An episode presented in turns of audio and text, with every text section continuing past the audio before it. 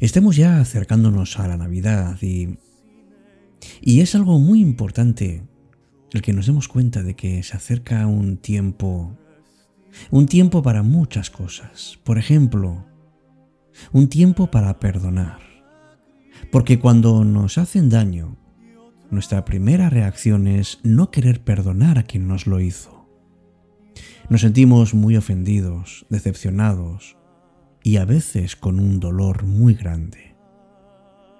Es verdad que cuando mantenemos el rencor, a veces hacemos que el daño no sea tan fuerte. Por eso no solemos perdonar así de buenas a primeras a la persona que nos ha causado un mal. Pero si el rencor dura bastante tiempo, estamos atrapados mentalmente en esa situación. Y además nos causa un sufrimiento que ciertamente es innecesario.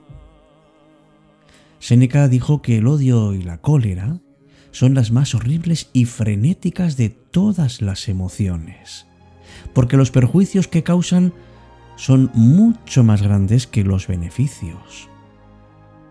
Pero no es sencillo perdonar a quien nos ha hecho daño.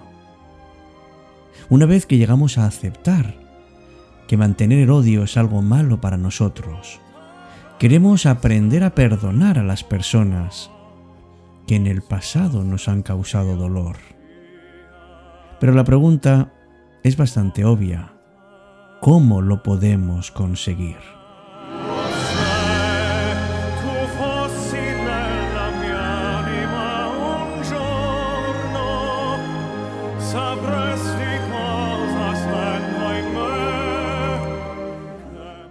Si alguien te dispara una flecha, no vas a empezar dedicando tiempo a preguntarte de dónde ha venido esa flecha.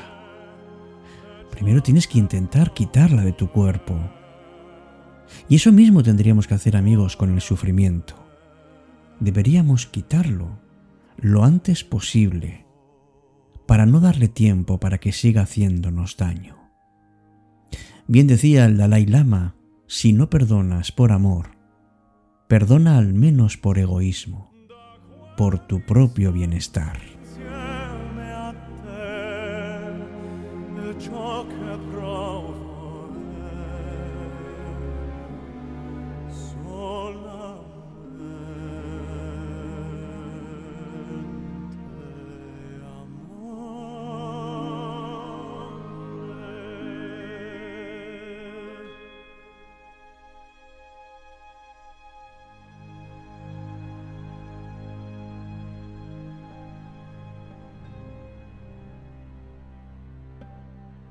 Empieza Cita con la Noche. Presenta Alberto Sarasúa. Buenas noches y bienvenidos.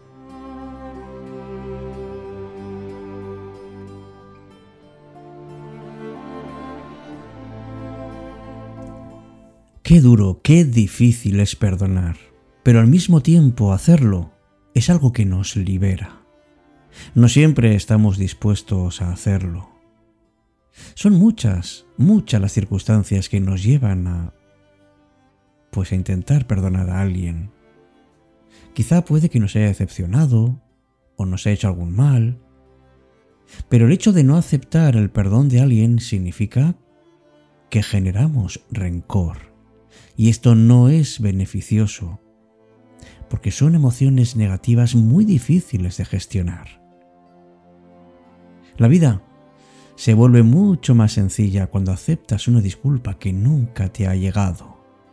Y a esto se le llama perdonar en tu corazón.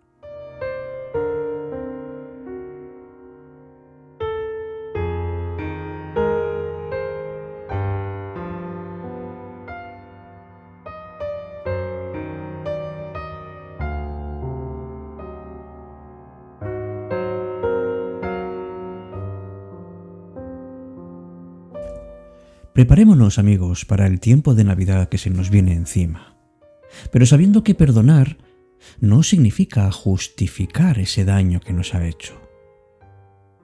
Tiene que ver mucho más con la respuesta que tú le das a con lo que te hizo. Pero tampoco tiene que ver con olvidar. no se olvida, porque hay situaciones muy complicadas, muy amargas, una experiencia que suele quedar bastante grabada dentro. Esto no tiene nada que ver con el rencor, porque a veces si no perdonamos de verdad, podemos tener ese sentimiento tan oscuro dentro. Y es que cuando perdonas, a pesar de que no olvidas, sientes una paz interior que te libera, que te hace sentir bien, como que todo vuelve al equilibrio. Y no consiste en apartar o menospreciar ese dolor, consiste en sanarlo. Porque somos seres emocionales, amigos, y es normal que nos duelan las cosas. De alguna manera, perdonando, soltamos ese prisionero tan incómodo que tenemos dentro. Y te das cuenta de que ese alguien tan especial eres tú.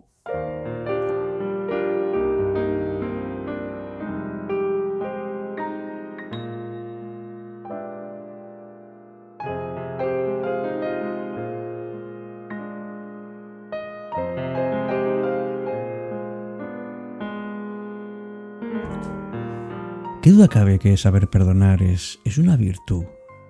¿A cuántas personas les cuesta hacer borrón y, y cuenta nueva cuando alguien le ha hecho algo que le ha dolido?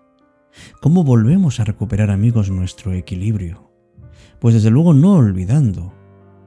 Es importante que aprendamos a dejar el rencor atrás, pero no hace falta justificar lo que no tiene justificación.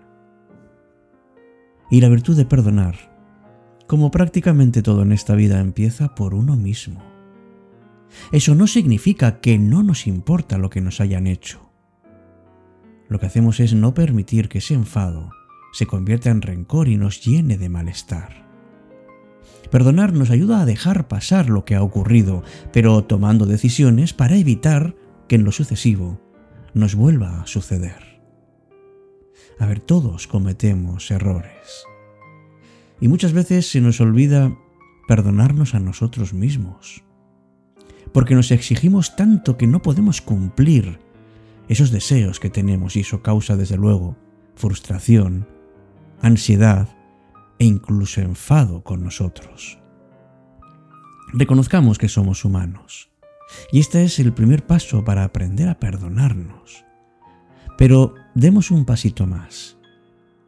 Si hemos hecho algo incorrecto, podemos dejar de darle vueltas y vueltas y buscar una solución. Salgamos de esa espiral de pensamientos que nos envuelven y que al final nos llevan a un callejón sin salida.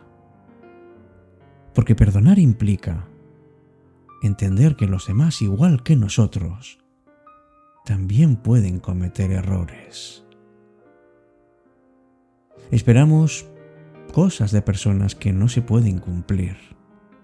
Y tenemos que darnos cuenta de que nuestras expectativas no tienen por qué cumplirse en los demás, si muchas veces ni siquiera lo hacemos en nosotros.